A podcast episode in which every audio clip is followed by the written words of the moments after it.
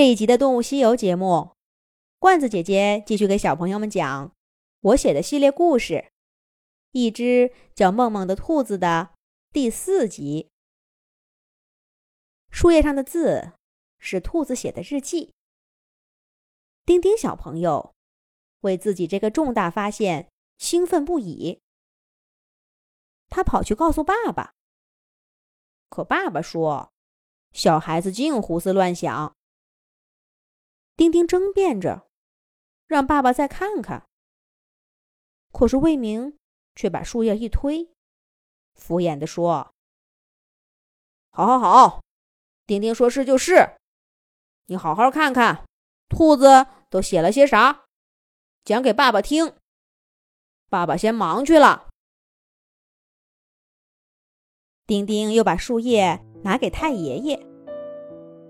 太爷爷戴着老花镜，把那些树叶举得远远的、高高的，慢慢的说道：“我知道，我知道。我们小的时候就听老人们讲，山上的狐狸会成精，地上的蟒蛇能报恩，咱们家的兔子会写日记。”那有什么稀奇的呀？太爷爷，您也能看懂兔子的日记吗？那您跟我一块儿去找吧。兔子一定还写了好多好玩的东西，我都没找到呢。丁丁兴奋地问道，好像找到了知音。不找，不找。太爷爷都没犹豫一下，就把那堆树叶还给了丁丁。那都是小孩子的事儿。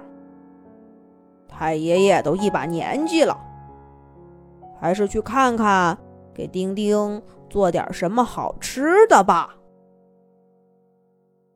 哼，大人真没劲，我自己玩去。丁丁在爸爸和太爷爷那儿。都碰了壁，可是他很快就转身，投入了自己寻找兔子日记的神秘旅程。别说爸爸现在忙得早忘记带他去什么古城墙、老门楼了，就算是想起来，丁丁也舍不得离开这个破败的老宅院。兔子写在日记上的秘密，比什么东西都更吸引着。丁丁的兴趣，那个小霸王究竟是谁呢？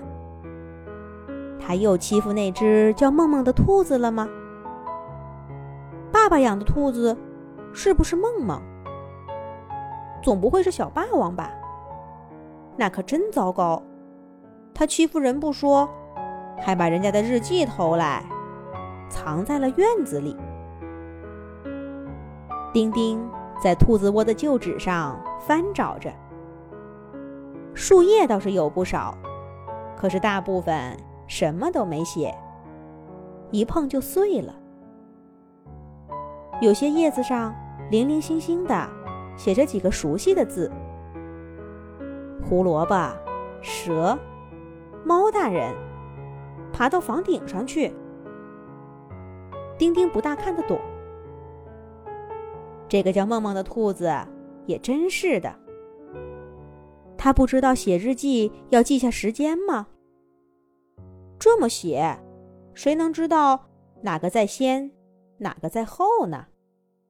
可是梦梦是一只三十年前生活在这里的兔子，到哪儿跟他讲理去？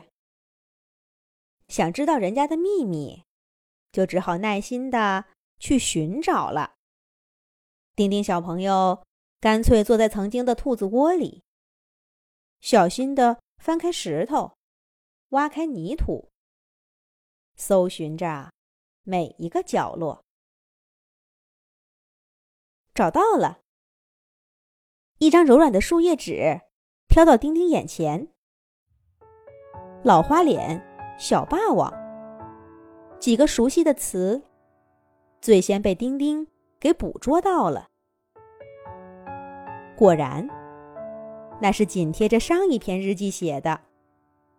一开头，就是老花脸说的话：“我都说了，别惹那个小霸王，你惹不起，你偏不听。你瞧瞧，现在吃亏的是谁？反正不是人家。”写下这行字，我就看到老花脸痛心疾首的样子，所以我一定要写下来。这样，无论过了多少年，我都不会忘记他。我不想打小霸王的，他今天并不算过分，真的不过分。